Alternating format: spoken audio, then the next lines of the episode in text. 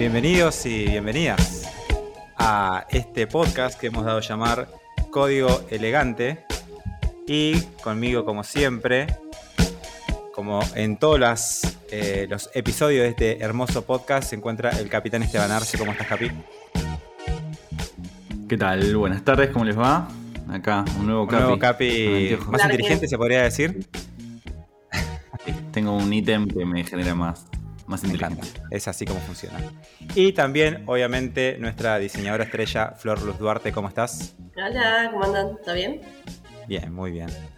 Muy bien, acá tratando de dominar al OBS para que haga lo que. básicamente lo que le ordeno, ¿no? Que es algo a veces difícil de lograr con el software. Parecería que son todos botones eh, que hacen cosas, pero a veces no. Y el tema que nos convoca en el día de hoy es eh, un tema eh, muy hot, ¿no? Muy eh, candente en las comunidades, donde por lo menos participo, en las comunidades de APX obviamente, en, en general en la, la comunidad de, gente que programa en internet, que es el freelance, los freelos, los trabajos sueltos, independientes, que, bueno, vamos a hablar un montón sobre, sobre el tema y quizás nos quede mucho para, para próximos episodios, pero eh, ya desde el vamos podemos hablar de, freelance y me estaba por salir eh, que, bueno, el, trabajo independiente que hacemos cuando empezamos, pero no, porque hay gente que vive de esa forma, que forma una carrera como freelance. Y la verdad que conozco gente que le va bastante bien. Vos, Capi, ¿qué experiencia tenés con el freelance puntualmente que nos puedes contar? Bueno, tuve dos experiencias. eh, ambas finalizaron exitosamente. Una de las cuales se convirtió en mi trabajo actual. Ya ingresé como, como freelancer y bueno, el, pro- el proyecto progresó, quisieron meterle más pilas. el colmo de freelancer, o sea, bueno, te metiste en un frilo para quedar en relación de dependencia en un laburo. Totalmente, pero bueno, mi, mi objetivo en, ese, en, en el momento que decidí hacer trabajo freelance fue tener un extra, digamos.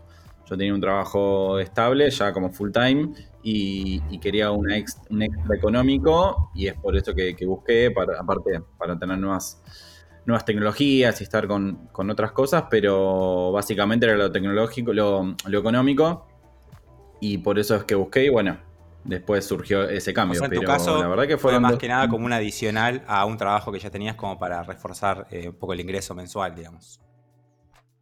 Exactamente, porque si, si recuerdan, yo tenía dos trabajos por el hospital, dejé uno y para no sentir tan tanto la falta de ese sueldo, que era Claro. igual al otro, eh, fue como, bueno, vamos a tratar de compensar un poco con algún free o algo como para comprar los anteojos, un monitor o algo, y, y Y así después salió. te quiero ahondar más en esa experiencia porque el freelance tiene, tiene esa parte romántica, ¿no? Y medio engañosa que es, claro, agarramos un frilito para hacer unos pesos de más y después estás meses sin dormir. Eh, vos, eh, Flor, ¿cómo, ¿cómo fue tu experiencia con el freelance, con los frilos?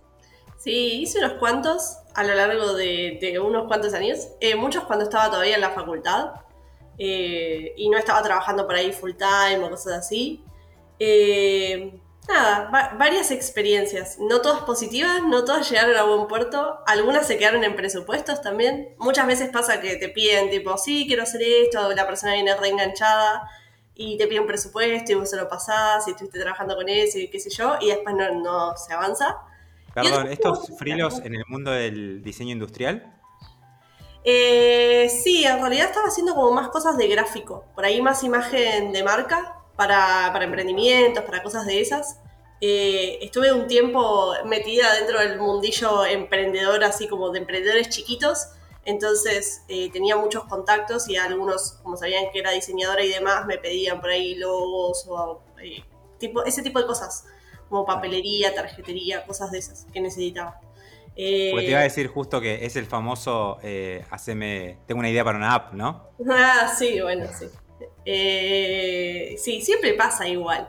Es muy, es, es como que tiene ciertas dificultades. Hay que entender bien qué, qué trabajo estás haciendo, también que la otra persona entienda qué es lo que vos podés ofrecer, qué tipo de servicios. Ahí hay todo como un tema, que después seguro igual lo vamos a tocar, que es como relacionarse con el cliente, ¿no? Que, Total. Cómo llevarse. Total. Hay muy poco, o sea, hay muchas preguntas, veo muchas preguntas siempre en la comunidad. De hecho, ahora la gente que está en, directo en, en Twitch puede hacer sus preguntas con respecto al mundo freelance. Muchas de ellas seguramente van a ser cómo presupuesto un freelance. Le vamos a responder esa pregunta. Obviamente hay formas que se pueden aplicar, hay métodos. Eh, pero veo muchas preguntas, pero poca claridad, ¿no? Como que las comunidades, la gente en, general está perdida. No se habla tanto, o por lo menos no veo en español que se hable tanto sobre cómo organizarse como freelancer.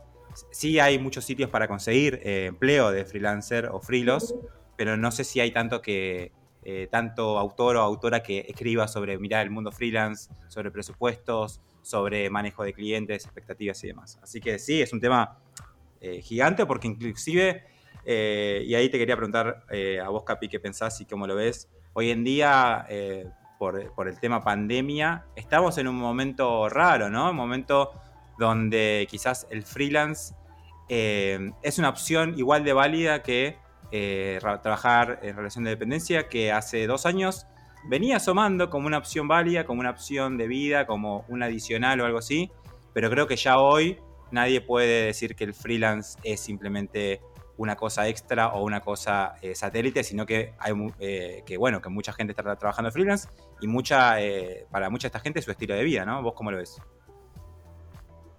Creo que hay dos cosas ahí. Una es que la gente no conocía mucho de ciertas, eh, de ciertas metodologías, como esta del freelance. Entonces, esto de la pandemia y todos tener que ponerse a, trabajar desde la casa o, buscar trabajo, hizo que esto sea mucho más conocido, como también algunas, eh, algunas especialidades, como por ejemplo podemos llamar copywriter y, alguna que otra más, que, no eran tan conocidas como lo es ahora, ni yo las conocía. Eh, yo creo que tecnología en sí trabajaba bien de manera remota, ya había mucha experiencia de eso. Quizás los que no conocían lo que es el ámbito laboral de tecnología no lo conozcan, pero dentro, estando dentro, eh, era muy común el trabajo freelance y el trabajo remoto, trabajar para afuera, no necesariamente freelance. Em, yo creo que la pandemia aumentó y dio a conocer mucho lo que es este, este nicho. Total. Así que sí, completamente fue positivo para ese lado. Eh, muchas empresas se abrieron a eso y muchas empresas van a cambiar y continuar de manera remota o empezar a, contratar de manera freelance. Total. Y esto que decías sobre eh, los freelos de comunicación, copywriters, tiene mucho que ver con la explosión que hubo en la en el rubro, en la, en economía en general, de ciertas economías, ¿no? Hay ciertas que eh, parte de la economía que les fue muy mal y es cierta, que, cierta parte de la economía que les fue muy bien. Sin dudas, eh, todo lo que es e-commerce, eh, logística en general y todas las cuestiones que tienen que ver con no moverte de tu casa, como comunicación, etcétera, fue, bueno, fue beneficiada por, la pandemia, por, el hecho de no poder moverse. Y esto también trajo muchos proyectos nuevos, ¿no? Mucho, mucha, mucho cash en, en los bolsillos de personas que invirtieron en ciertas empresas y mucho cash para invertir y se ve hoy en día estos unicornios argentinos que salen cada dos horas, que es mucho parte de eso, ¿no? Hay mucho cash de vuelta que les volvió a los inversores de estas empresas que, que les fue bien en la pandemia y están poniendo la plata de nuevo y por eso se necesita aún más el trabajo de los comunicadores, las comunicadoras, las personas que diseñan y que escriben porque al haber tan, tanta competencia, al haber tantas apps, como se podría decir entre comillas, de repente no hay una sola opción o dos o tres para streaming ni para pedir comida. Hay 600, entonces va a ganar el que mejor pueda comunicar su oferta y su, imagen, ¿no? Y vos, ¿cómo lo ves esto, eh, Flor, en cuanto al, mundo de diseño en general?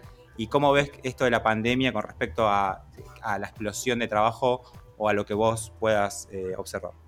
Sí, tal cual. De hecho, en realidad creo que lo que hizo la pandemia fue acelerar un poco eh, que mucha gente se volcara a, Internet. O sea, muchos negocios más tradicionales tuvieran que también insertarse en el mundo digital y quizás no lo, tenían tan cercano, pero bueno, no quedó otra opción porque claramente no podés salir de tu casa, eh, no poder vender en canales convencionales como un local o cosas de esas, eh, forzó a muchos pequeños y medianas empresas y demás o incluso propios mismos emprendedores a tratar de meterse en el mercado digital lo más rápido posible. Y obviamente que ahí surgió todo un nicho de gente que pudo eh, aprovechar eso y empezar a ofrecer sus servicios.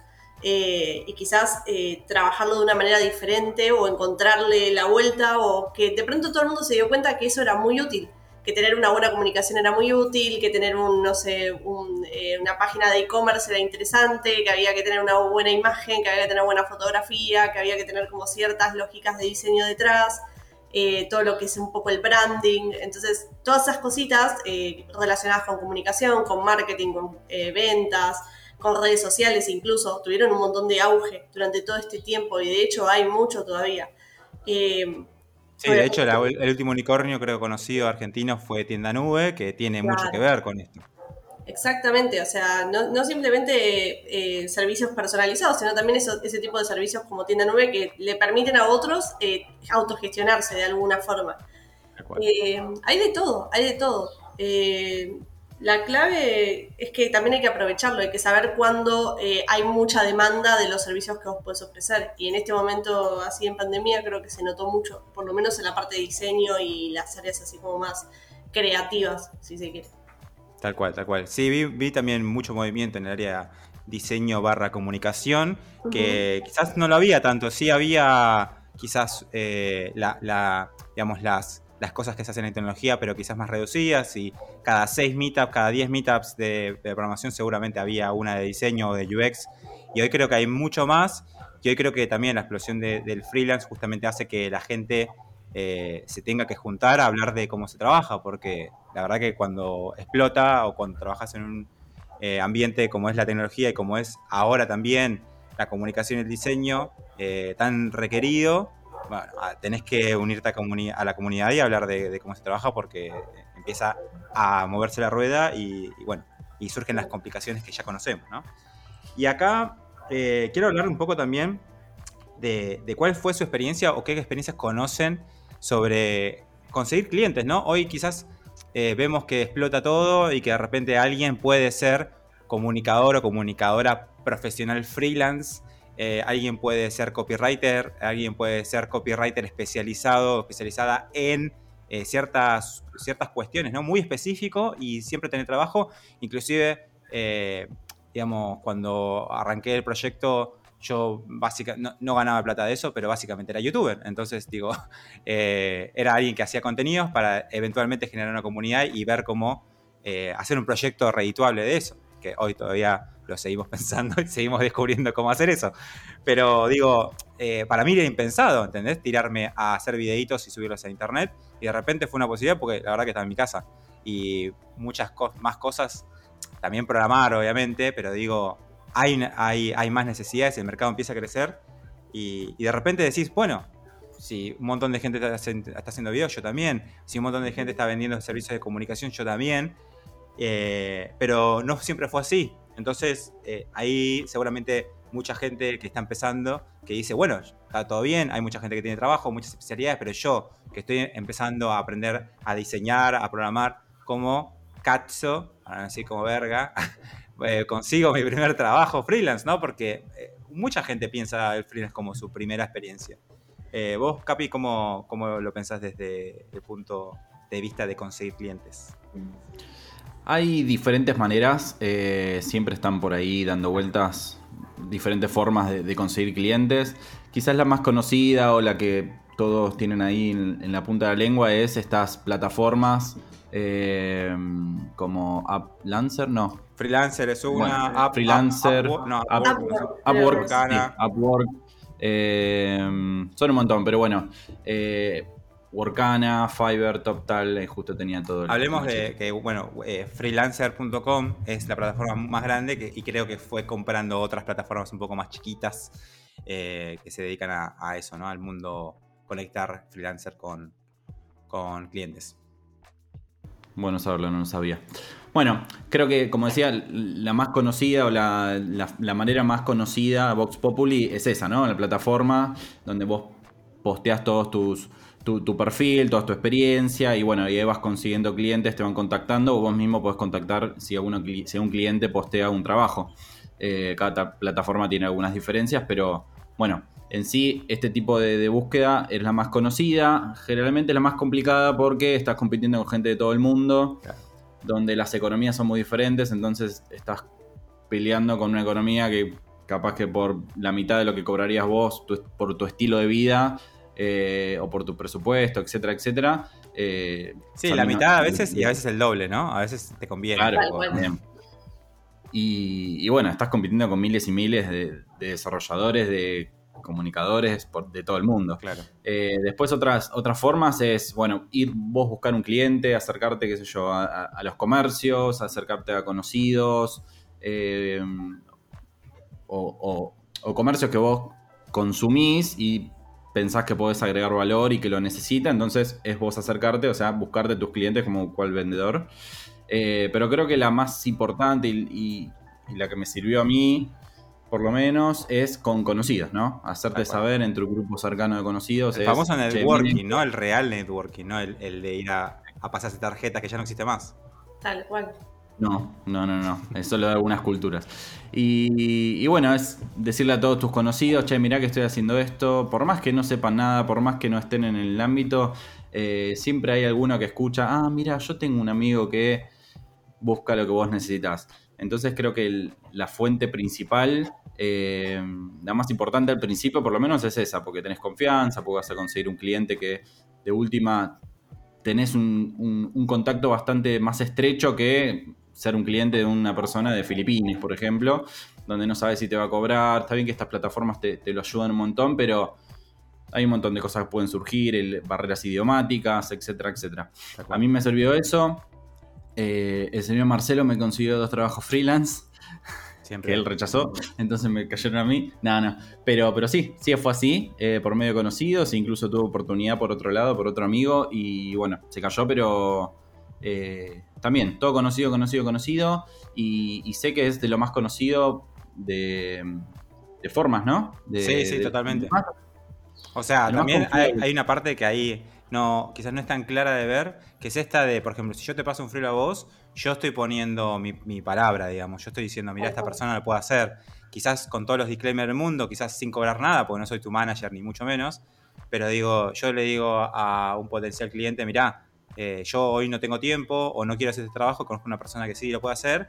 Y al yo decir eso simplemente, yo estoy poniéndote en mi lugar. Básicamente estoy diciendo la calidad y el trabajo va a ser similar, pues si no, no te lo estaría recomendando. Entonces ahí hay una, algo importante que entender en las redes, que es que por más que no te sientas listo o lista, o por más que eh, nada, todavía no estés o, o no tengas ningún trabajo previo como para eh, tener una reputación, alguien te puede donar un poquito de su reputación, ¿no? Eh, esto en el mundo del diseño, ¿cómo, cómo lo ves vos, Flor? Sí, funciona muy similar en realidad. Como decían ustedes, los contactos son clave. O sea, explicarle a, la gente, a toda la gente que conoces y a sus potenciales conocidos también eh, lo que haces, lo que puedes ofrecer, los servicios que a vos te gustaría eh, realizar y ese tipo de cosas. Y de ahí es donde más se consigue eh, también clientes o potenciales clientes. Por, esto de la relación previa que ya tenés, por un poco de confianza. Sobre todo en el diseño pasa mucho que no sé por qué, pero está plagado de malas experiencias. O sea, vos hablas con la gente y la gente tiene como muy, muy eh, como un prejuicio muy grande para con la profesión, que no entienden bien qué es lo que le van a ofrecer, que cuánto le van a cobrar, que cuánto tiempo va a demorar, como todo, toda esta mística que hay alrededor del diseño de que es muy creativo y que somos todas almas ahí. Eh, Otra famosa frase que es la de a vos no te, a vos te debe costar nada, a vos te debe Sí, bueno, esa también. Esa, esa es muy, tipo, eh, esa es muy la peor. La peor. Yo no sé por qué el diseño tiene como ese tipo de cosas, pero no es fácil, o sea, no es fácil para nada. Para nada. No es solo el diseño, pasa.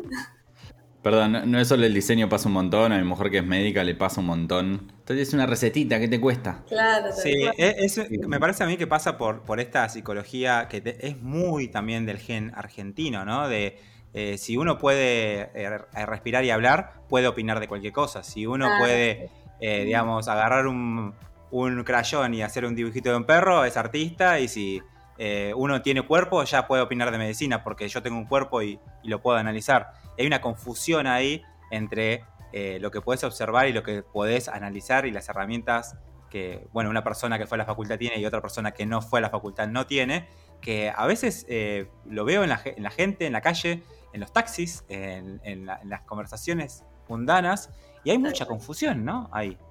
Sí, sí, es, es todo un tema. Eh, no sé por qué, pero me, estaba, me quedé pensando que en realidad muchas veces los diseñadores también para, para ofrecernos como freelance creamos portfolios, portfolios en, en, redes como Behance y demás. Entonces la gente puede entrar a ver realmente los proyectos que vos ya realizaste. Es una buena forma cuando todavía estás estudiando, cuando estás aprendiendo algo, de ir mostrando tu proceso y a veces uno piensa que no está listo, pero después otra persona lo ve y dice, esto es exactamente lo que necesito y ya tiene como más seguridad porque pudo ver tus trabajos anteriores. Que me imagino que debe pasar lo mismo en programación. En diseño se estila mucho que te pregunten y te digan, eh, puedo ver lo que hiciste. Se espera como, como hay toda esta sensibilidad con el tema del estilo y con el tema de la estética, entonces se espera poder ver algo de lo que vos eh, creaste antes o creaste para otra persona como aval de que vos vas a poder realizar ese laburo. Eh, entonces es clave contactos y tener que mostrar, porque si no es como, sí, yo te puedo decir que puedo diseñar, pero nadie, es muy difícil contratar a un diseñador en el aire sin saber cómo va a trabajar, sin saber realmente qué te va a brindar. Eh, ¿Y, vos qué opinas sobre, sobre que una persona que quizás no tiene una base de diseño o ni de promoción ni nada, vea, te juzgue a través de tu Behance? Es que es muy difícil, porque la gente siempre te va a juzgar. o sea, el, problema con el diseño es un poco ese, es muy visual, entonces todo el mundo puede juzgarte y todo el mundo puede dar su opinión y todo el mundo te puede decir, ah, esto me gusta y esto no me gusta, sin entender eh, de qué se trata lo que hay detrás, ¿no? Eh, porque siento que hay mucha, siento que hay muchas similitudes entre el trabajo de quien programa y de quien diseña en cuanto al proceso y a, las mecánicas y a las convenciones y si yo tuviese que entrevistar a alguien para diseñar o, programar, le preguntaría cómo trabajás. No, no, le, no le pediría quizás que me muestre de entrada las cosas que hizo, porque las cosas que hizo hablan de un momento determinado, no hablan de su forma de pensar, quizás. No, obvio, obvio. Es, yo me, refiero en general a cuando vos tenés que agarrar un cliente que por ahí no es una persona tan técnica o no es una persona tan del palo y le estás ofreciendo un servicio en particular. Entonces ahí es como vas a tener siempre un, una, no sé, como algo del lenguaje roto, ¿no? Porque no le puedes hablar de modo técnico. Por ejemplo, una persona que necesita una página web y que te dice, bueno, yo que tengo este servicio, ofrezco estos servicios y necesito tener una página para mi empresa. A esa persona no le puedes hablar de modo técnico porque no entiende de modo técnico. En cambio, si vos te manejas eh, qué sé yo, es un programador que tiene un proyecto más grande y necesita un diseñador UX porque quiere que la interfaz esté buena, que esté bien pensada, entonces ahí vas a tener otro tipo de vínculo y otra forma de relacionarte con ese potencial cliente. Entonces ahí sí vas a tener modos de hablar de cómo eh, trabajás, en metodologías, dinámicas, eh, pero bueno, cuando trabajas con una, o cuando tratas, tenés un cliente que no es técnico, tenés otras dificultades. ¿Qué es esa? ¿Cómo vas a mostrar tu trabajo? ¿Cómo le vas a garantizar que, ¿cómo se llama? Que lo que estás por hacer está bueno, cómo le vas a mostrar tus capacidades también, porque le podés decir yo sé tal tecnología, tal metodología, etcétera, etcétera, y la, para la otra persona es como, no estoy entendiendo nada. Entonces, eh, eso es muy difícil. Que también un poco rompe el mito, eh, o algo que yo escuché por ahí, que un poco el que el freelance es para empezar, ¿no? Para los primeros, eh, las primeras etapas. Y ciertamente no, ciertamente no, porque, bueno, eh, todas estas cosas de manejo de clientes, para no hablar de presupuestos, que ahora quiero hablar un poco, son complicadas, son complicadas, sobre todo si no tenés experiencia comunicándote con muchas personas, que es lo más normal del mundo, cuando, si, salvo que seas una niña o un niño locutor o comunicador, digo, no, creo que, seas una persona que esté lista para enfrentar a un cliente y decir, no, me estás juzgando mal, digamos. esas herramientas se desarrollan con, con el tiempo y nada, son necesarias porque, bueno, es eso, es comunicarte y hacer de eh, traductor eh, para una persona que está tratando de comprar tus servicios, que te está diciendo, te quiero pagar, pero quiero entender qué haces, ¿no? Claro, tal cual. Y aparte es una cosa que también uno desde la postura de trabajando freelance tiene que dejar muy claro, ¿no? Hasta dónde empieza el servicio, dónde termina el servicio, qué es lo que voy a ofrecer, en qué tiempos.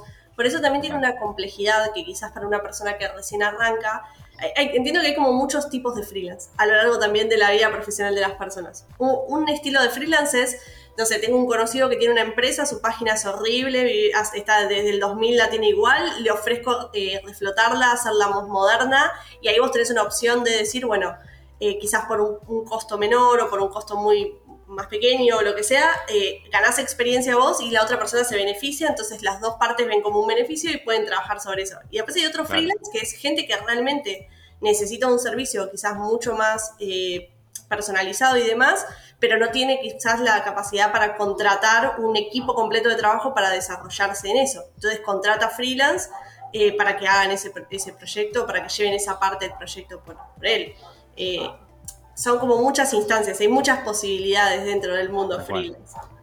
Sí, total. Y ahí, ahí nuestro consejo, como para que ya lo sepan, eh, ya desde el vamos, es que quienes estén pensando en arrancar en el mundo freelance, en cualquier disciplina, eh, que se preparen, ¿no? Que lo piensen un poco, que escriban un poco su plan, su estrategia como freelancer, su método para presupuestar, su método para presentarse, sus límites, porque también a veces el freelance eh, cae en estas cuestiones de bolsa de gatos, ¿no? Como que cualquier programador o cualquier diseñadora hace cualquier cosa y la verdad que no es así, es, igual de especializado que el trabajo en relación de dependencia o dentro de una compañía y, bueno, hay que conocerse muy bien y saber sus limitantes para no caer en un freelance porque el freelance que, no, que te supera en cuanto a, por ejemplo, me llevo más tiempo del que estaba esperando y hay que hablarlo con el cliente para cobrarle más o no, o el, freelance peor de todos que puede ser el que te das cuenta muy eh, tarde que no lo, no lo, puedes llevar adelante por un montón de por cuestiones personales o técnicas,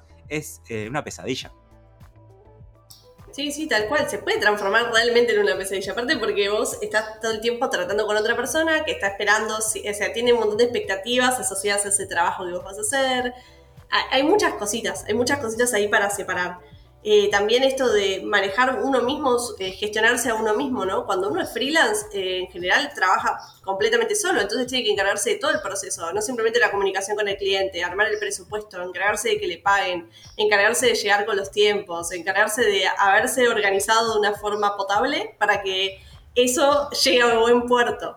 Eh, tenés que estar seguro que vos técnicamente podés responder al desafío que te está ofreciendo ese cliente, que muchas veces no sabés, porque vos vas a, no sé, una reunión exploratoria con un cliente y el cliente te cuenta, ah, yo tengo esta intención de hacer esto, y no tiene mucha idea, y vos tenés que como empezar a separar todo en tu cerebro y tratar de darle la mejor respuesta posible. Entonces, para mí, eh, sí es algo que se puede hacer cuando recién estás arrancando, cuando estás estudiando, en el contexto de, bueno, voy a colaborar o voy a ayudar a otra persona o le voy a proponer una mejora, pero también hay momentos del freelance en donde te das cuenta que tenés que tener un poquito más de conocimiento, sobre todo de vos mismo y de tus capacidades para entender hasta dónde está el límite, hasta dónde estás realmente, podés ofrecer el buen servicio o no. Porque también te puede perjudicar. Y como usted decía, se puede formar una pesadilla en dos segundos. Exactamente. Y ahí, bueno, entra el tema de la comunicación, ¿no? Que está latente todo el tiempo en el freelance, en el trabajo en relación de dependencia, a la hora de aprender. En todo momento la comunicación es clave. Y ahí te quería preguntar a vos, Capi, cómo eh, transitaste estos caminos de freelance en cuanto a comunicarte con clientes. Eh, y también hay algo que trasciende el, el, freelance, que es algo que mencionaba recién Flor, que es esto de manejarse por objetivos. Muchas veces el freelance no tiene un horario fijo para trabajar, sino más bien tiene una tarea que cumplir, que es diseñar tal cosa o colaborar en tal cuestión, pensar tal cosa, programar tal eh, funcionalidad. Y las fechas las pone uno porque uno sabe estimar, uno sabe la complejidad. Y ahí, una vez que está pactado el tiempo, la plata y lo demás, hay una fecha eh, estimada y puesta en un calendario que tenemos que de alguna forma tratar de cumplir y queda eh, nosotros y nosotras eh, bueno, trabajar eh, todos los días y no quedarse paviando, no quedarse en pijama hasta las 3 de la tarde. Cuestiones que a veces son difíciles cuando, eh, nada, no, no tenés estos límites que ofrecen las, las oficinas, ¿no? ¿Vos cómo lo, transitaste, Capi? sí, completamente. Es como que un arma de doble filo eso, ¿no? te sentás en la compu cuando querés trabajar, pero también es así, bueno, lo dejo para después, lo dejo para después, lo dejo para después, y de pronto decís, uy, quedan dos días y todavía me falta el 70%. Entonces es como. Es como difícil. Y algo de lo que hablaba recién Flor es. Eh, sos toda una empresa en uno cuando sos freelancer. Sos tu propio recursos humanos, sos tu propio comunicador o, analista funcional o el que. Eh, el que ve lo que hace el producto, que lo que necesita, tu propio programador, o sea, sos todo en uno y eso quizás es lo más, eh, lo más desafiante porque son cosas que no estás acostumbrado. Ahora, si ya venís con tres años de freelance o, o ya estuviste trabajando eh, en relación de dependencia. Y, bueno, ya quizás hay unas cositas que ya más o menos las manejás eh, o entendés por lo menos de oído, ya es diferente que tu primer trabajo sea freelance, porque hay un montón de cosas desconocidas. Eh, presupuesto, etcétera, todo. y a una de las preguntas que me hiciste, la comunicación es, es clave. Yo creo que tanto al principio, durante y al final en todo momento es clave, donde vos tenés que saber qué decir que no, saber qué decir, mira, esto no lo sé, pero lo puedo llegar a aprender. Eh, el, tema del, el tema de la estimación es muy importante. Eh, decir, bueno, mira, internamente puedo llegar a decir, bueno, yo voy a tardar 20 horas para hacerlo, por las dudas digo 30, después cualquier cosa lo, arreglo y le bajo el precio, o, depende cómo, cómo, cómo surge el, el, proceso, puedo manejarlo. Entonces, eh, todas esas cosas hay que decirlas. Bueno, mira, me va a costar esto, esto y esto, esta cantidad de tiempo, voy a tener que contratar tal servicio, entonces esto incluirlo dentro del presupuesto, aclarar bien el presupuesto, es por tantas horas o es por tanto tiempo, mi, mi, fecha estimada de entrega es tal, eh, pero bueno, dejemos unos días más por las dudas, o ni siquiera se lo decís, pero decís, bueno, mientras que no haya ninguna, no se agregue nada más, esto va a ser mi, presupuesto y mi tiempo. Eh, Qué difícil es saber todo eso antes de mandarte cagadas, ¿no? Sí, obvio. Yo creo que es parte de la experiencia. Qué difícil saberlo la primera vez. Es parte de la experiencia. Claro. Después te van saliendo, uh, mirá, menos mal que le 5 horas porque no sabía que esta librería no iba a ser es que vas a, vas a aprender de los errores, o sea, vas a, lo vas a intentar varias veces con varios freelance, o sea, con varios trabajitos así, y después te vas a dar cuenta más o menos cómo lo tenés que organizar. Sí, sí, se aprende más de los errores que, que del happy path. Sí, el camino sencillo. Así que nada, son cosas que la comunicación tiene que estar, hay que practicarla, hay que ponerla en práctica. Eh, y es. Sí, ahí la, mismo los trabajos prácticos en la facultad, los proyectos grupales en las comunidades, todo eso sirve mucho para practicar comunicación. Aprovechen esas eh, situaciones donde se presentan. No quiero andar eh, ahí rosqueando misión código, pero misión código pues, se puede hacer grupalmente. Ah, vamos a proponer eh, misiones grupales porque está bueno ya desde el primer momento que empezás a codear o empezás a aprender a diseñar o lo que quieras, eh, tratar de juntarte con gente para justamente practicar esto de, bueno, repartamos tareas, perfiles, porque eso va, a estar siempre presente, ¿no? Sí, totalmente. Y bueno, en, la Como hicimos una tandita de proyectos grupales con, el objetivo de eso, ¿no? De, saber trabajar en equipo. Eh, cuando pensamos también en, en freelance, no es exclusivamente 100% del, del desarrollador o, del diseñador. A veces tienen que convivir varias áreas. Y no, tengo que esperar que la gente de contenido me mande los textos, o tengo que esperar que el diseñador me mande los archivos. Y los archivos, ah, no, mira, yo la única vez que trabajé con alguien, con un diseñador, me los mandó en JPG. Y ahora este me lo está mandando en, en Adobe recontra no sé qué. Y, y, bueno, y son cosas que, ay, esta no me esperaba, entonces tenía que poner a averiguar cómo, qué usar para, uy, tengo Linux, no tengo pack Adobe. ¿Qué hago entonces? Y así mil cosas que te van a surgir y te pueden ya surgir y otras que quizás ni me, nunca me pasaron a mí o no me pasaron a ustedes que van a pueden pasarle a cualquier otra persona. Entonces es, un abanico de cosas que tienen que surgir y tenés que tener un espacio eh, en tu estimación y en tu, presupuesto como para esas cositas que pueden llegar a pasar. Creo que está bueno tenerlo. O si no, bueno, uno puede eh, como decía Flor, a veces eh, al principio te sirve más la experiencia realmente que la plata porque podés tener como un extra, como lo tenía yo. Y bueno, cobras un poquito menos, pero... O si pasan estas cosas, o sea, no pones horas de más por, para las cuestiones que te pueden llegar a surgir, pero si surgen, bueno, me la como yo de esas horas de mi tiempo libre, para compensar y total me sirve la experiencia. Entonces no me importa que me ponga un poquito menos por hora, me quede menos plata por hora, pero bueno, por lo menos el, cliente está contento y, de ahí sale un montón, ¿no? Porque el cliente contento o, no contento o insatisfecho, es ahí donde tu, networking eh, se expande o no. Si vos tenés un cliente completamente satisfecho y dices, uy, mira qué bueno, esta persona se comunicó bien, me dijo que iba a tardar tanto tiempo y tardó ese tiempo, eh, no me dio uno con vueltas, no me quiso cobrar más, estoy contento, quizás no es espectacular, pero hiciste tu trabajo como lo pidió y todo, esa persona te va a volver o contratar o, o cualquier otro amigo, familiar, lo que sea, te va a recomendar. Entonces, una, otra de las claves que, está bueno que lo saquemos a la luz es eh, la importancia de trabajar bien, ¿no? Eh, o que te toca un cliente malo y bueno, hay que hacerlo bien, porque capaz que ese cliente que es hincha pelota, que te llama todos los días, ¿y cómo vas? ¿Y cómo vas? ¿Y cómo vas? ¿Ya llegamos? ¿Ya llegamos? ¿Ya llegamos? decir, oh, a este cliente lo tiro a la mierda, total, es un hincha pelota. Y, pero no, pero este cliente capaz que tiene un familiar que es Juan Alberto Coca-Cola y después te pidas a la página de Coca. ¿Qué sabes? no, total, total. Que armar con un cliente es de las peores maldiciones que te pueden tocar. Por más que sepas que, uy, estimaste para el culo, estimaste re mal, vas a gastar plata por un servicio que no le dijiste, que esto, que lo otro, bueno, quizás perdí plata no gané buena plata, pero si el cliente quedó contento, ya para la próxima ya aprendiste que tenés que pensar mejor la estimación, tenés que quizás en vez de decirlo en el momento, le decís, bueno, en dos o tres días te paso un presupuesto, así lo pienso más, son un montón de cosas, pero bueno. Son pocas las personas que renuncian o abandonan un proyecto con elegancia, ¿no? Con, con discreción y con buena onda. Hay que, hay que desarrollar esa habilidad. Flor, ¿ibas a decir algo?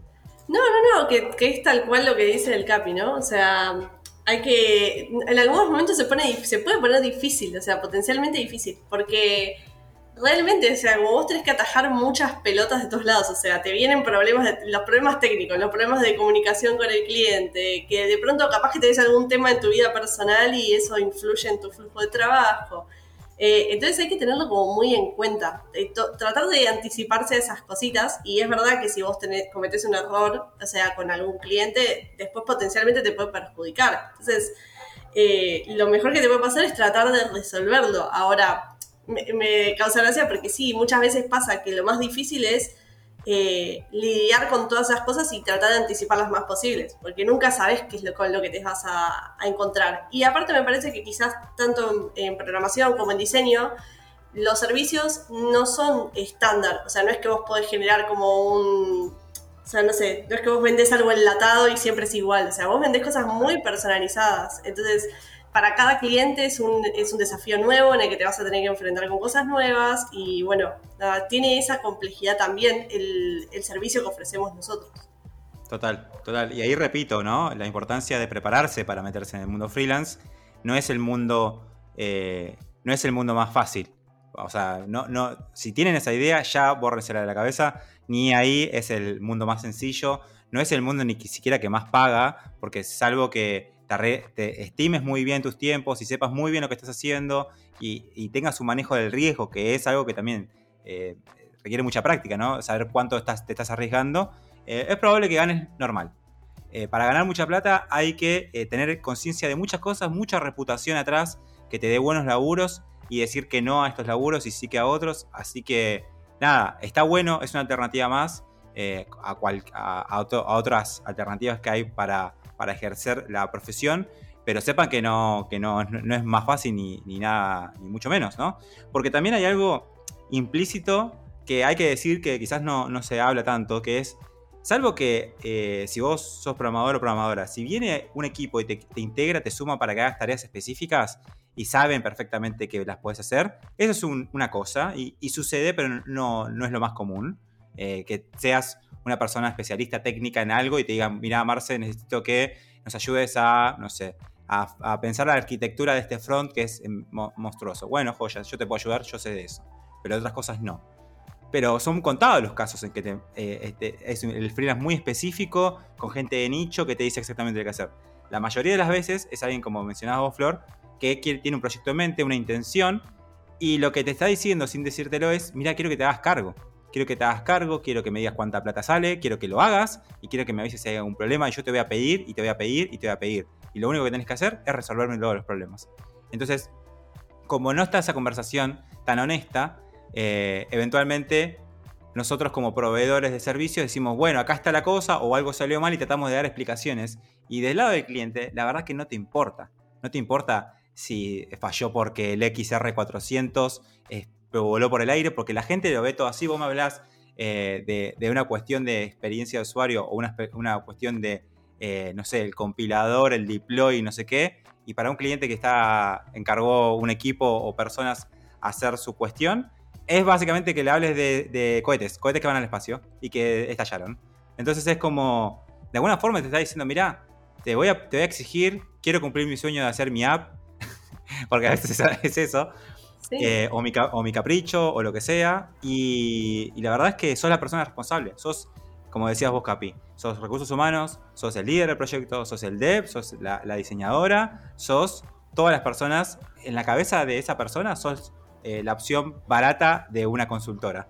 Eh, y, está bueno, está bueno porque ejerce todos los roles, cobras a cambio. Si podés comunicar bien tu alcance, tus riesgos y tus tiempos, lo puedes llevar muy bien y, hacer unos buenos pesos. Pero si no está todo eso, si no lo pensaste, si no lo hablaste con alguien, eh, te puede volar en la cara, ¿no? Sí, sí.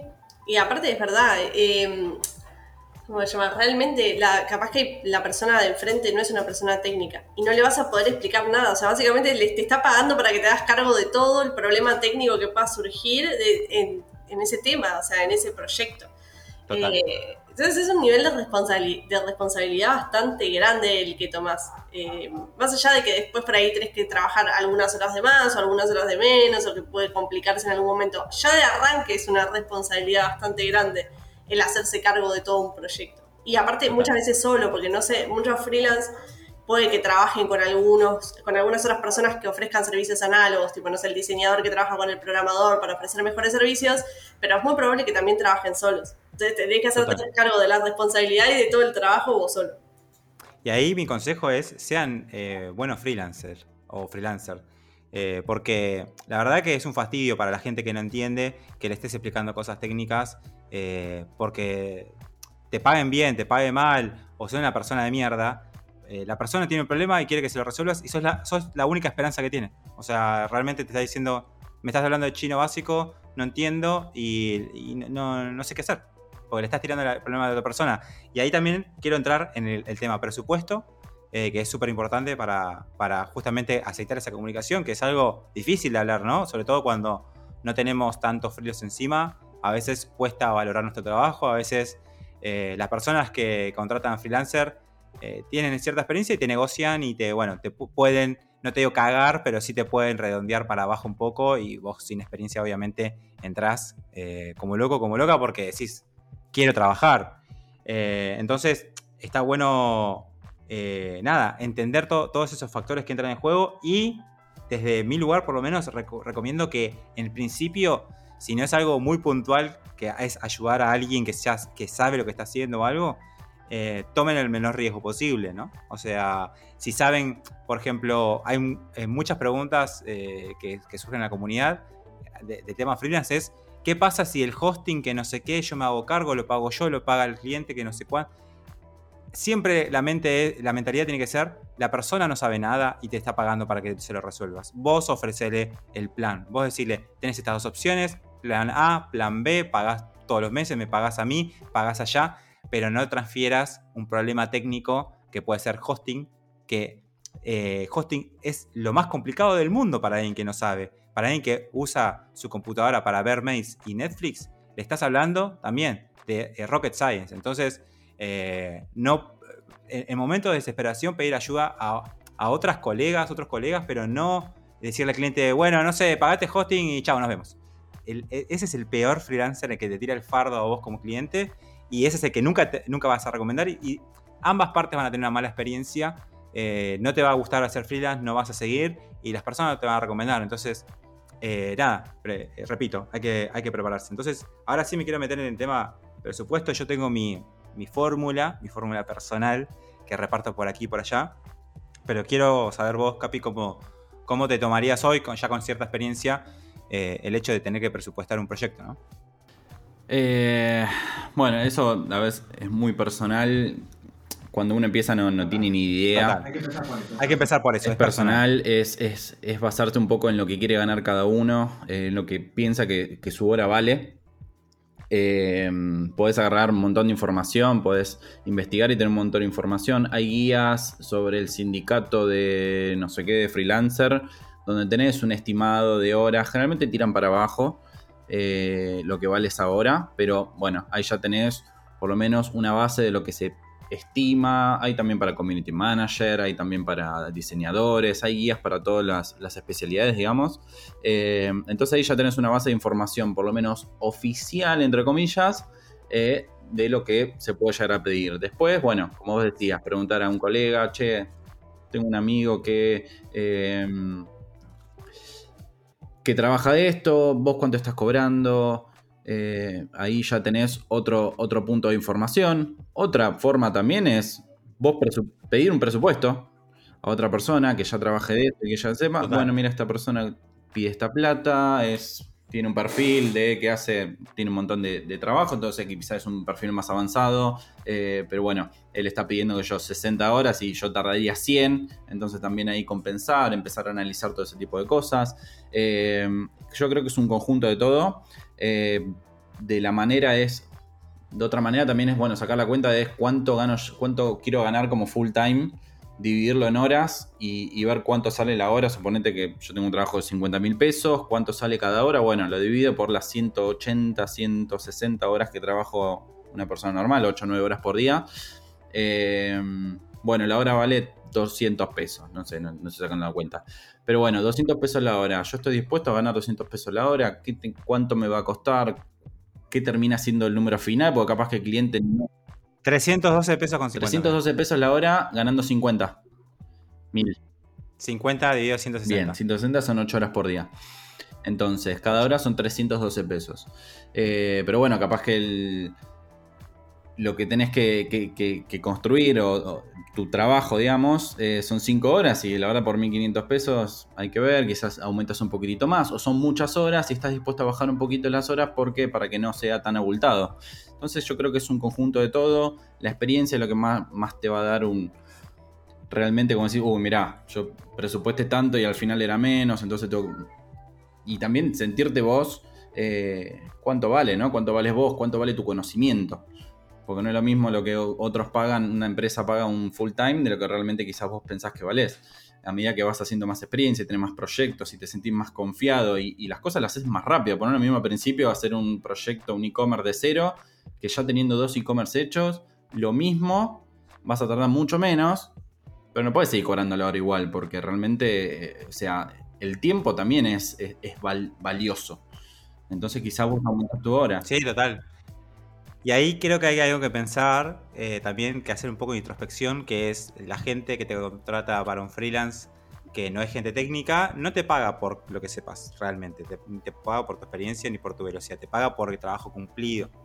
Entonces, en, ese, en, ese, en esa oferta, eh, y, después quiero explayar un poquito más, está bueno pensar en toda tu foto, toda tu foto. Soy una persona que resuelve, soy una persona que empieza los trabajos y los termina, soy una persona clara, no te confundo con temas técnicos, te cobro lo que te tengo que cobrar y te lo digo súper simple y si hay extras, hay extras. Entonces todo eso es la experiencia del, freelancer, ¿no? O sea, es como cuando entras a un negocio o cualquier lado, decís, qué buena experiencia que tuve, me atendió re bien. Bueno, viste, no, te, dijiste, uy, se te quejaron de que no le anda la cocina o que no te le anda tal máquina. Tuviste una buena experiencia porque te la hicieron vivir eh, de una forma positiva. Y al final el, cliente, por más que tenga su producto terminado, publicado en el, App Store o donde sea, eh, lo, que, lo que va a valorar es que le resolviste los problemas. Entonces eh, es algo difícil de ver en principio, pero está bueno cuando Sí, totalmente. Pero bueno, un ejemplo de eso que vos decís, de, no transferir lo técnico, es como que vayas a un mecánico y te diga, sí, tenés un problema del motor, pero hay que arreglar lo del embrague también. Yo no, yo no hago embragues, arréglate.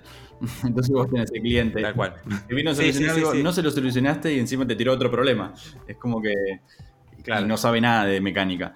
Entonces es como, es como parte de eso, ¿no? De lo que vos contás. Total.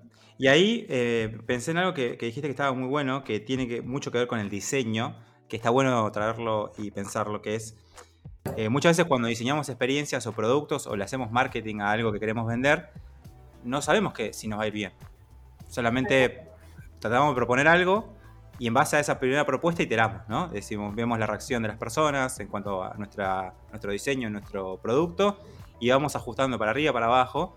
Y siento que en la oferta freelance tendría que haber más de eso. De decir, bueno, yo soy una persona que hace freelance, quiero cobrar tanto y este es mi servicio. Lo, voy, salgo del mundo, nadie me quiere contratar. Bueno, empezamos a ajustar a partir de, eso, ¿no? Y no, eh, digamos, diseñar eh, tu, perfil freelance durante años para quizás lograr el mismo resultado, que te vaya mal o que no nadie te contrate. ¿Cómo lo ves vos ahí, Flor, desde el punto de vista de diseñadora? Que yo lo sigo viendo muy, muy complejo. O sea, para, te digo, mira, yo hice varios freelance y hace muchos años que, que ofrezco servicios de diseño o que trabajo haciendo servicios de diseño y todavía hasta el día de hoy me cuesta como entender cómo comunicarle bien a las otras personas exactamente todo, ¿no? Digamos, cómo es el proceso, cómo se va a manejar, cómo, cuáles son los pasos. hay mucho de, también de, con los clientes muchas veces de inmediatez, como vos decías, de ellos quieren resolver su problema, muchas veces es una idea que tienen, esto le pasa quizás más a los diseñadores, es tienen una idea vaga de lo que quieren resolver y vos vas a ser la persona que va a concretar esa idea que la va a llevar a algo más real. Eso ya de por sí es muy, muy difícil de manejar en líneas generales porque vos estás trabajando con potenciales y tenés que empezar a decantar esa idea y a transformarla en algo real. Entonces empieza el, proceso de generar propuestas, ¿no? Vos le vas a ofrecer, como vos decías, se va iterando, se va probando qué es lo que va sucediendo. Si vos no tenés muy en claro tu propia metodología de diseño, es muy difícil que después la puedas ofrecer a un cliente. Porque vos tenés que poder explicitarle esto, ¿no? Voy a hacer varias pruebas, voy a hacer tres propuestas, con esas propuestas las vamos a testear, vamos a pasar por este ciclo en el que vamos a revisar que esto funcione. Eh, y también que la otra persona te entienda, ¿no? Porque a veces te dicen, no, bueno, o, empieza a pasar, y de nuevo, lo mismo, esto me parece una particularidad del diseño, como es muy opinable, como es muy visual, sucede que la misma persona que te contrató quiere tener muchísimo más eh, opinión sobre lo que vos estás ofreciendo que lo que, escucharte a vos y, que vos le des una opinión más técnica o una opinión más fundamentada.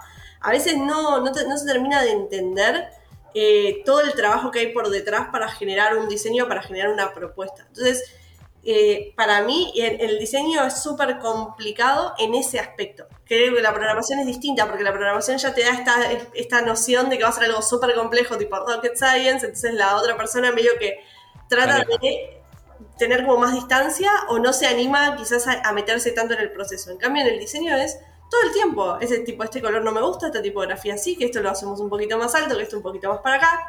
Y siempre hay un montón de memes de esto, de diseñadores haciendo lo que el cliente quiere, el cliente siendo totalmente el, la peor, tipo, sos un esclavo y listo. Sucede, pasa. Pero bueno, parece que como entender muy bien la metodología, poder explicársela muy bien al cliente, dejar todo muy claro, eh, que el presupuesto involucre también los pasos, ¿no? Los pasos que se van a seguir, los tiempos, demás. Entonces, como vos decías, es una experiencia. Hay que sentarse a diseñar la experiencia de cómo va a ser contratar tu propio servicio o cómo sería que otra persona contrate un servicio que vos. Eh, pero es como un paquete, ¿no? Eh, no es lo mismo decirle, sí, te va a salir 5 mil pesos que decirle, bueno, te va a salir 5 mil pesos por esto, porque vas a tener una entrega en la semana, otra entrega, vas a poder revisarlo. Eh, estas decisiones las tomo basándome en la profundidad de los colores, porque esto que el otro, de diseño. No es lo mismo. Entonces ahí es como que, ah, bueno, mira, este tipo sabe lo que está haciendo, o por lo menos parece Claro, es como que está justificando, sí, va justificando lo que vas haciendo y además le vas dando también claridad al cliente que por ahí no tiene ni idea de cómo se procesa el servicio que vos estás ofreciendo. O sea, capaz que tiene idea de cómo termina el resultado final. O sea, quiere una, quiere una página web y quiere que se vea moderna. Pero bueno, ¿cómo se llega a una página web moderna? Y capaz que todo el proceso se, no, no, tiene ni idea. Entonces vos tenés que explicarle todo el paso a paso de cómo lo vas a resolver. Y aparte te ayuda, te ayuda a vos como freelance para entender hasta dónde están los límites del servicio que estás ofreciendo. Eh, y esa, y esa inversión de tiempo que haces en explicarlo y todo puede ser la diferencia eh, entre que te contrate y no, entre que, termine entendiendo el, cliente lo que vas a hacer, lo que no, y hasta dónde puede llegar a exigir. Ah, no, yo pensé que era otra cosa. No, pero mirá, yo acá te expliqué en un párrafo de un PDF de tres páginas qué es lo que iba a hacer y te estoy entregando lo mismo. O sea, no, no pretendas más de lo, que, de lo que yo te dije que iba a hacer.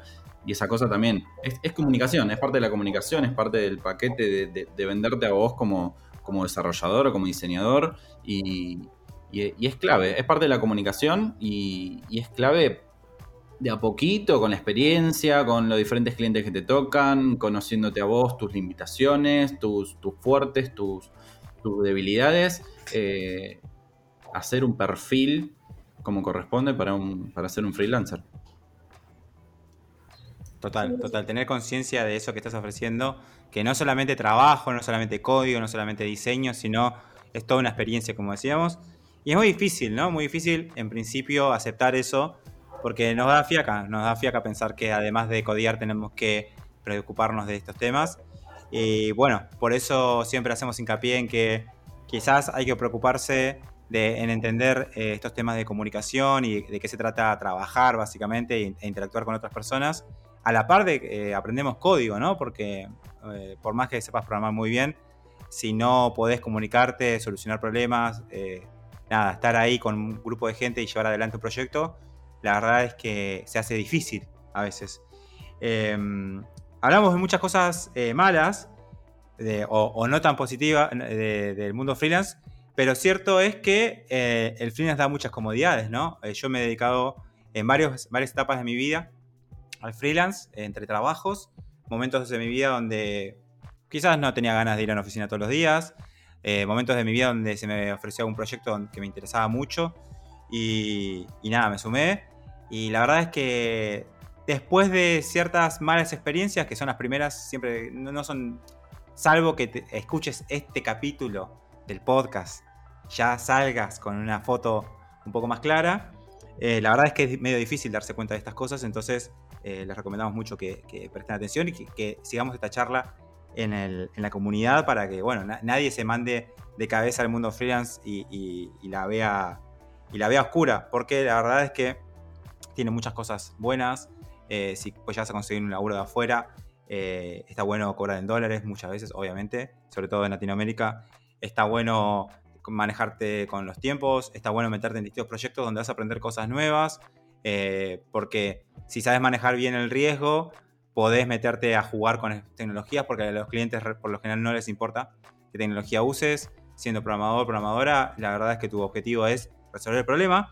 Y quiero abrir la, la, posibilidad, un nuevo capítulo de, Código Elegante para otra posibilidad, se lo voy a dejar picando mal, porque me acordé de una pregunta que me hicieron una vez en, la comunidad, o, hicieron más de una vez, que es esto de, alguien necesita un sitio y se lo quiero hacer, no sé si estoy ahí para hacerlo, y hablando con esta persona me dice que, bueno, más o menos me describe el, sitio y digo, bueno, pero eso se resuelve con Wix o con tienda nube. ¿Por qué vas a codiar? Eh, no, bueno, porque lo quiero hacer yo, lo quiero, pero hazlo vos. La persona no lo quiere. La persona se quiere sacar el problema encima. La persona te paga para codiar. La persona quiere tener un e-commerce. O sea, hay que entender eso. Es toda una mentalidad de, eh, de, oferta de servicio. Hay que, tener, hay que ser muy conscientes que lo que ofrecemos es un servicio, una experiencia. Que todo lo que. Tu, tu presentación, tu portfolio, todo lo que hables, todo lo que digas, forma parte de ese servicio y es como entrar a un local de ropa o a otro, o a un local de comidas o a otro. Todo, cada momento que pases ahí y cada cosa que suceda va a ser parte de esa experiencia y va a hablar bien o mal de vos y tus servicios. Entonces, hay que estar consciente de todo. Todos los puntos de contacto que tengas con gente que te pide presupuestos, gente que te pide trabajos, durante el posterior, porque tampoco puedes dejar librado al azar. Bueno, te dice esta página, chao, nos vemos. Eh, cuando se te, venza, se, te venza el dominio, eh, bueno, comunícate con alguien. Tampoco es así, ¿no? No, no, no hay que caer en eso. Pero bueno, hay que estar conscientes de que eso, que las personas necesitan resolver sus problemas. Y la pregunta clave que dejo picando es, eh, ¿es válido agarrar un freelance o se puede considerar eh, programar, crear un sitio en Wix o crear eh, un, agarrar un template y modificarlo para adaptarlo al branding de una compañía, de un proyecto y montarlo sobre una plataforma como tienda nube o inclusive WordPress? ¿Es es algo que se puede considerar trabajo de diseño, programación o freelance. Lo dejo picando porque es un tema para hablar largo. Tiene que ver también con toda esta movida que hablábamos hace un rato del no code, de, bueno, de empezar a generar productos arrastrando botones, que es el sueño, ¿no? El sueño de, quienes codiamos, de quienes diseñamos, es que un día arrastremos cosas y se genere la experiencia, ¿no? Que aparezca en la internet. Antes de pasar a las preguntas, que hubo varias muy interesantes. Eh, bueno, no sé si quedó algo inconcluso sobre el tema presupuesto que quieran hablar, que, quieran aclarar, porque creo que es un tema que se repite mucho en las preguntas sobre el tema freelance, de, presupuestar y todo eso. Sí, yo creo que, es una de las cosas más difíciles quizás, eh, especialmente al principio. Eh, igual tengo conocidos que, que tienen años y años de freelance y, siguen, siguen aprendiendo. O sea, no es algo que. No, es una cuenta, una ecuación matemática que vos decís, bueno, tanto y ya está, siempre pasan cosas en el medio. Hemos nombrado un montón de, cuestiones que pueden surgir y, no van a dejar de surgir por nunca, creo. Así que es, algo muy difícil y, y nada, es, cuestión de experiencia, es un poquito de averiguar de acá, de allá y tratar de, de generar un margen de error eh, para no salir mal parado, ¿no? Total. Por cómo lo veo yo, la verdad es que la única, el único tip que les puedo dar es el que les decía recién. Eh, sean conscientes de su marca personal, de que cuando estén hablando con un cliente ya no son Marce, el chabón este, son Marcelo Zapaya, una empresa que ofrece servicio de desarrollo, que les va a resolver una app, una web, y desde el momento uno, cuando mando un presupuesto en un doc, o cuando ven la firma de mi mail, o cuando lo que sea, o un entregable, o cómo, o cómo me comunico, cómo firmo, cómo saludo, cómo propongo reuniones, o cómo propongo checkpoints en el medio para estar todo el tiempo actualizándose sobre el estatus del proyecto, todo eso habla de mí. Habla de que quiero mantener la cosa fluida, comunicada, habla de que tengo el control, habla de que si surge una complicación, se, resuelve, de alguna forma se resuelve, se retrasa, habla de que si hay un problema con la plata porque el proyecto se extendió, se deformó, lo que sea, eh, haces algo que yo puedo llegar a conversar. O sea, cuando te contratan, quieren eso, quieren alguien que resuelva un problema, entonces eh, mírenlo así, mírenlo como eso y van a poder también establecer eh, fácilmente cuánto pueden cobrar, porque si ustedes eh, lo pensaron, es como ponerse inclusive un local físico o ofrecer cualquier tipo de servicio que no sea digital, ¿no? Es si yo contrato el servicio o me compro el teléfono de tal marca o el auto de tal otra marca o el, lo que sea, ya toda la marca me está hablando de que cuánto me va a salir, ¿no? Cuánto me va a salir, por qué. Entonces hay que entender esas lógicas porque son necesarias. Cuando vendes algo, hay que entender las lógicas comerciales. Entonces vamos a pasar a, para finalizar algunas preguntitas. Eh, Dale. Si les parece. Vale. Eh, Acá te voy a leer una. ¿Existe algún stack básico a partir del cual uno pueda decir estoy listo para trabajar como freelancer? A mí me interesaría que esta pregunta la responda Flor, pero quiero que nos ilumines eh, desde el punto de vista del diseño. ¿Hay algún, alguna base para meterse en el mundo del diseño freelance y decir, bueno, yo sí sé más o menos estos principios, o tomé este curso, o puedo hacer este tipo de cosas, ¿puedo freelancear? Ah, qué difícil. Qué difícil, porque es, distinto. O sea, no, sabría decirte exacto qué es lo que se necesita para, para freelancear, digamos. Me parece que por lo menos haber hecho proyectos similares antes. Aunque sea en un curso, aunque sea en la facultad, aunque sea en un grupo de, gente que está estudiando lo mismo, tener, aunque sea el conocimiento de punta a punta del proceso que vos después vas a ofrecer como servicio. Porque eso te ayuda también a, esto, ¿no? A hablar como de un poco de la metodología, a delimitar tus, eh, tus zonas de acción. Eh, y después, obviamente, que me imagino que las herramientas que necesitas, si estás ofreciendo servicios de UX eh, o de UI, que tenés que saber Figma o tenés que saber Adobe XD o alguno de esos, tenés que saber cómo entregarlo para poder que el otro desarrollador lo tome y lo pueda utilizar. O también, eh, justamente, o sea, tener la capacidad de poder llevar adelante todo el proceso. O sea, desde el inicio, desde las ideas iniciales hasta, bueno, esto es lo, final que voy a entregar y lo voy a entregar de esta manera y con esta prolijidad y así.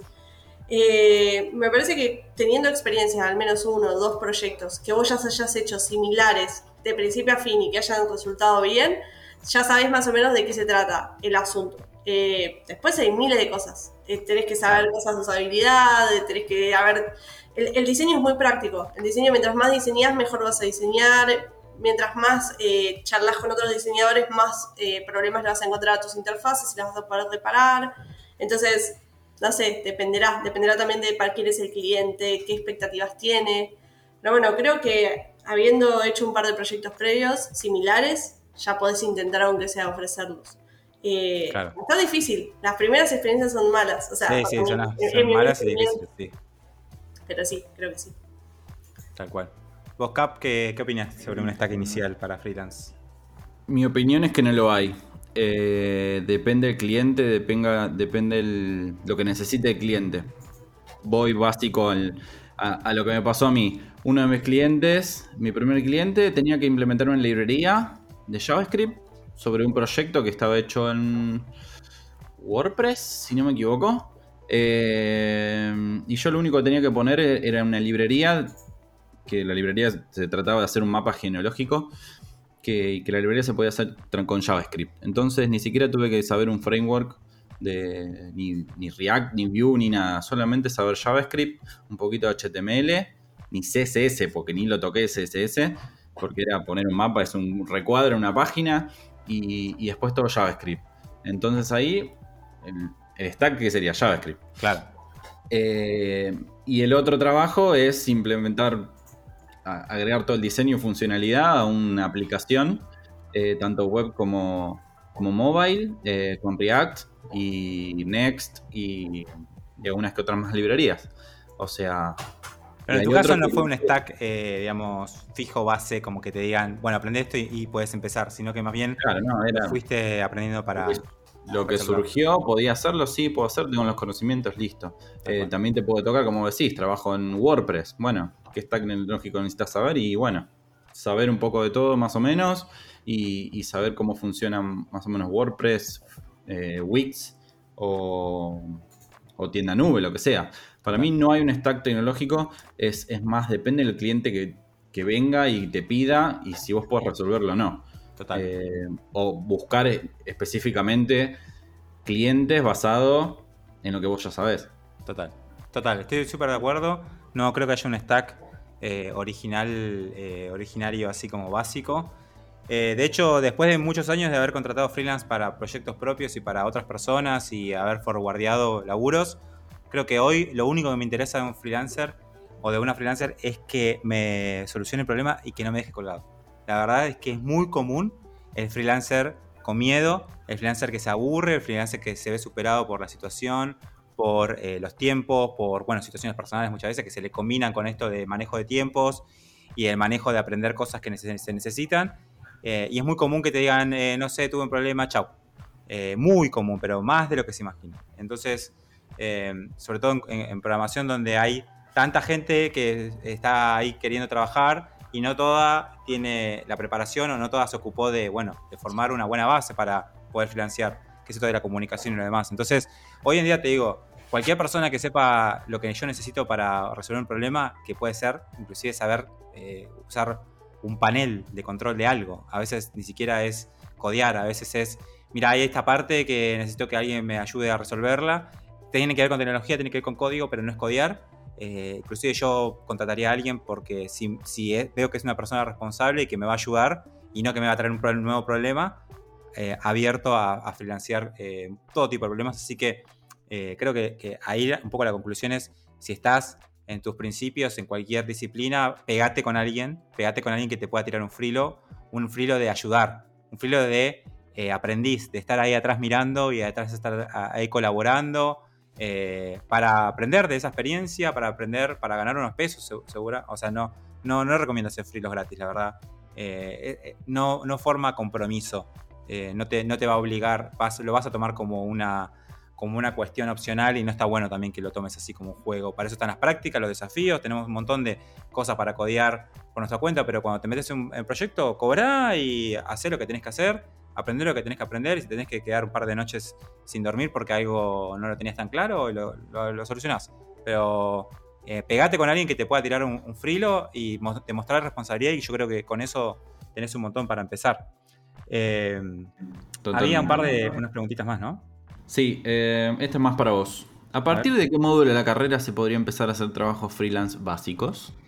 Y mirá, eh, yo creo que desde muy, muy al principio, ¿eh? Eh, gracias por, por el pie para hacer eh, chivo de la carrera. Yo creo que, mirá, yo soy muy exigente, la carrera es muy exigente, porque yo no quiero que haya perfiles que salgan de APX por ahí, que no la rompan en una entrevista. Mi, mi- mi objetivo es ese, y toda la gente que ya está en el módulo 6, que está pasando al módulo 7, lo sabe.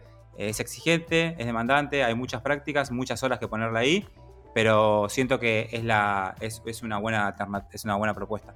Entonces, dicho eso, me parece que a partir del módulo 4 quizás ya hay una buena base y entendimiento de cómo funciona un poco la web, JavaScript, TypeScript. Entonces puedes llegar a colaborar en un equipo o sumar a alguien que bueno, esté desarrollando algo con esas tecnologías. Eh, quizás no, no vayas a coordinar ningún proyecto ni a tomarlo vos, pero creo que para sumarte y colaborar con otras personas, ya sabiendo TypeScript y un poco de algún procesador como Parcel que usamos, o, mismo entendiendo la web y JavaScript y CSS como lo, vemos en la carrera, que lo vemos desde el punto de vista más de la arquitectura, que es lo importante, ¿no? que no se te descalabre todo el código, eh, puedes colaborar eh, customizando templates para WordPress, customizando temas para Wix, para eh, todas estas plataformas, toqueteando la parte de CSS, inclusive haciendo sitios medio no code, ¿no? Como plataformas que te dejen eh, mezclar un poco de template y configuración con un poquito de código para customizar alguna parte. Todo eso yo creo que se puede hacer. Obviamente el fuerte de la carrera está después del módulo 6, cuando se ve backend súper fuerte, cuando se ve React, aunque se ve backend en el módulo 5. Pero bueno, eh, es lo que decíamos recién. Yo creo que una vez que termines la carrera, sí estás para tomar el control de un proyecto, porque vas a haber pasado por un montón de proyectos súper complejos. Pero en el medio, eh, lo mismo que decíamos recién, creo que eh, cualquier proyecto, a partir del módulo 4 ya tenés un dominio de las tecnologías básicas de la web como para poder sumarte y colaborar eh, de una forma seria. Bien, divino, divino. Y bueno, y la última, hablando de freelance, ¿se puede tener un trabajo fijo que no sea de programación y después continuar con dos o tres horas de trabajo freelance? ¿O no es muy productivo? ¿Qué opinas, Flor? Eh, y es que depende, ¿qué puedas hacer en esas dos o tres horas? Y realmente vas a estar, o sea, a ver, hay que entender los límites personales también, ¿no?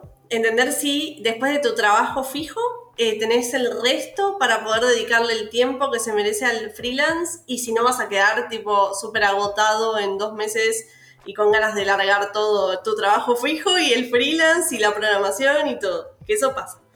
Eh, como poder se puede, dos horas, tres horas es un montón. Pero bueno, hay que ver también, eh, ya es muy personal la vida de cada uno. Si ese es el horario en el que además estudias, entonces cómo lo vas a coordinar, qué tipo de trabajo freelance vas a tomar. Como para mí es súper potable, se podría hacer. pero bueno, es eso, hay que saber que es sacrificado y hay que saber si realmente la capacidad personal no se ve muy afectada, ¿no? Si no vas a terminar súper cansado y exigido por esa experiencia. Sí, totalmente opino igual, creo que es súper posible, así como también hay gente que tiene dos trabajos full time, como yo en su momento lo tuve, eh, y encima después estudiaba. Eh, pero bueno, también, como vos decís, eh, Flor, los límites personales, qué tan productivo vas a ser en esos momentos, qué tan concentrado puedes estar, si aparte tenés que estudiar porque son cosas que no conoces, qué tipo de trabajo freelance conseguís, porque no es lo mismo, como decía, yo agregar solamente con la librería un mapa genealógico o hacer toda una plataforma de e-commerce en tres meses. tal cual, tal cual. por día. O sea, depende mucho. Eh, pero sí, sí, completamente se puede. Eh, y es cuestión de, enfocarte, concentrarte y, pensar en el, futuro, ¿no? en el bien mayor y lo que realmente te va a generar eso.